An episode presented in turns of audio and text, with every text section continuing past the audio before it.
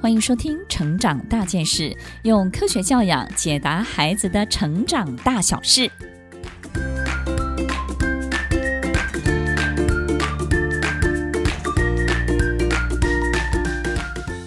这集要分享的主题是孩子内向怕生怎么办呢？当孩子很害羞、很怕生，不敢跟很多陌生人接触的时候，我们就非常担心，很多时候他会不会错过许多的机会，因为。很多人际关系特别好的孩子就会拥有更多的机会。那么，如果孩子非常的害羞，是不是他能够拥有的就特别的少？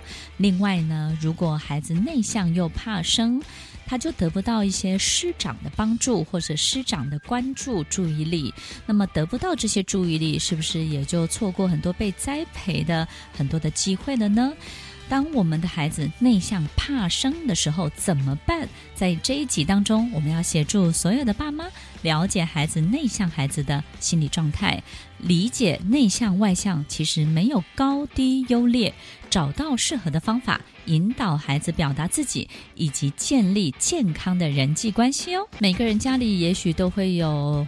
可能有内向的孩子，有很多时候家族呢天生的乐观，但是有很多家族是天生的内向，所以爷爷奶奶也是内向的，那么我们的孩子也是内向的，对不对？所以当我们整个家族里头都是沉默寡言的，我们怎么能够要求我们的孩子活泼乐观开朗又非常善于跟别人交往呢？对他们而言呢，开口和邻居久未见面的长辈打招呼，是不是比登天还难呢？在学校里，老师问问。问题的时候，他可能也不太敢举手，几乎和害羞、没自信、退缩画上等号。那么，所有的爸妈要特别注意喽。当我们的孩子不讲话的时候，我们就认为他是害羞、没有自信、退缩。那么，有没有可能我们是误会孩子的呢？我们在教养孩子的过程当中，有没有可能在孩子没有表达的机会，以及还没有正确的表达之前，我们就帮他？对所有的陌生人说：“哎，他就是比较害羞啦，请所有的人要原谅他。可能他是要酝酿比较久的时间，也许他十分钟他才能够发表。可是呢，有时候是我们等不及，等不及的时候，我们就说：哎，他比较害羞啊，嗯。”那这个时候，这句话一出来，孩子呢就更退缩了，对不对？许多内向的孩子卡在打招呼这一关呐、很多爱面子的家长就会在这一关里头来评断孩子，因为你不肯开口打招呼，所以我们就会告诉所有的人，我这个孩子很害羞、很内向了。其实这个定位定义都是家长定出来的哦。其实内向的孩子不一定就是害羞，他们只是需要更多的、更长的暖机的时间来准备应对。所以他可能没有办法及时的反应，对不对呢？如果爸妈常常说这种很急的话，替孩子来解套，是不是也可以在这种呃教养的责任当中呢，也帮自己摆脱一下责任，对不对啊？这是他的个性问题，跟我的教养没有关系，不是我没有教哦，是因为他天生的性格的关系，这种。呃，推卸责任的这些话呢，还会出现在我们可能时候，孩子好不容易说出了一两句话，我们就说：“哎呦，真难得啊，难得你今天可以愿意这样说，今天太阳打西边出来了。”这些玩笑话呢，都不要太夸张，也不要太急着呢去嘲讽我们自己的孩子。那么这样呢，就会让敏感的孩子又缩回去他自己的壳里，回到他自己的象牙塔里头。那么到底该用什么样态度来面对孩子的害羞内向呢？其实大人可以多用肯定孩子的具体行为，来正向回馈孩子的这些许多的表达。当孩子可以从中感受到，原来爸妈、老师是有在聆听我的，是有在关注我的，而我讲的这些话，他们是重视的。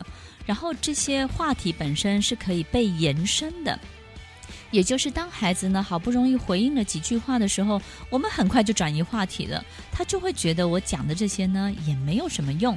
但是如果我们真的可以把孩子的这些重点，紧紧地抓住，然后开始去延伸他的一些想法，他就会觉得，嗯，原来我发展的这些思考，大人们是重视，而且呢是接受的。所以呢，在很多时候，孩子可能就会更愿意去表达喽。所有的爸妈，请特别的注意以下几个状况。第一个状况就是，当孩子太害羞，不主动打招呼，也不回应打招呼这件事情的时候，我们到底应该要怎么样换位思考呢？其实，所有的爸妈，如果你发现对方是不熟的人，你会马上回应吗？如果大人都不会，为什么我们要期待孩子会呢？另外一个方面，内向特质的孩子对于正在进行中的事情会非常非常的专注，所以当大人呢打断孩子的注意力，要求他回应的时候，到底没礼貌的是孩子还是大人呢？所以有很多时候，我们可能没有那么在意这个事情进行的如何，我们比较在意这个事情本身进行的过程当中，你有没有成为一个受欢迎的孩子。所以要他成为一个受欢迎的孩子，还是要他把事情做完呢？这两个到底什么是我们大人想要的呢？第二个状况就是上课的时候，我们也会担心他不主动回应老师。如果我们有内向孩子在家里头，这样的家长、这样的爸妈，常会看到老师给孩子这类的评语。嗯，上课可以更勇敢发言一点。呃，对于功课呢，比较没有办法有自己的想法。当老师经常在联络簿当中有这些建议的时候，家长可以做以下几件事来帮助孩子以及帮助老师。首先呢，是理清状况。当我们家里有这种不回答老师问话的孩子，可能有第一种状况。第一个是他对这个问题真的没有想法，他没有感觉，没有想法，他当然就没有太多的回应，对不对呢？所以我们要把孩子训练得他很会回应，然后呢，回应一些没有意义、没有营养的这些内容，还是很诚实的，让老师知道，或让自己呢也可以去接受，对这个问题他真的没有想法。第二个呢，可能是有想法，可是呢，突然被点到名了，他还没有准备好，所以他可能会需要一点时间。经过这些时间的酝酿，也许他就可以表达得很完整。第三个是我有想法，我也可以表达得很完整，可是我就是不喜欢所有的人都在盯着我看。所有的人都等着我看，等着我演一出戏的时候，我很怕我戏演得不好。第二个是我为什么要演大家想看的戏给大家看呢？我为什么不能够好好的说明白、讲清楚就好了？哪怕是私底下，哪怕是用写的写下来，为什么一定要在公众的场合去发表呢？其实内向的孩子未必没有想法，只是太紧张，或是不习惯口语表达，或是不习惯在公众场合被大家盯着看。所以这三种情况，当我们稍微去厘清了，我们就比较能够去帮助我们的孩子跟老师。我们可以告诉老师，能不能给我孩子多一点时间准备？你可以问他，但是呢，你可以先让他有一些心理预备。等一下过十分钟之后，我要问你什么？等一下，第几号？第三号的时候，我要问某某某，你对这件事情的看法，让他呢有机会听听别人的，想想自己的，他接下来就会表达得更好喽。第三种我们会担心的状况就是，当孩子不爱说话，他朋友很少，怎么办呢？其实内向不等于人际关系不好哦。其实内向的孩子专注力高，他可能在自己有兴趣的领域懂得比别人更多。那么这类型的孩子呢，其实更懂得倾听，这样的特质在交朋友的时候呢，也会让其他的孩子觉得很贴心、很真诚。所以，其实内向的孩子很容易交到非常多的知己哦。所以我们不要觉得孩子好像一定要站在舞台上、讲台上，然后到处每个人都是他的好朋友。其实只要有一两个真诚的知己，那么内向的孩子呢，他的人际关系也会建立得非常好的。如果针对学龄前的幼儿三到六岁，与其要内向的孩子主动去接近别人，大人呢不如邀请其他的孩子来靠近我们的孩子。同时，千万不要催促孩子要开口说话。只要孩子不抗拒的待在群体里头，不抗拒并且开心的待着，不一定一定要成为领袖，不一定要成为领导。爸妈呢就可以称赞孩子的具体行为，因为在这个团队当中，他扮演了其他更好的这种配备的角色，让孩子呢有成就感的建立好的人际互动连接，而不是照我们的期待去发展哦。刚刚的提醒呢，就是告诉所有的爸妈、大人们不要太执着说话这项能力。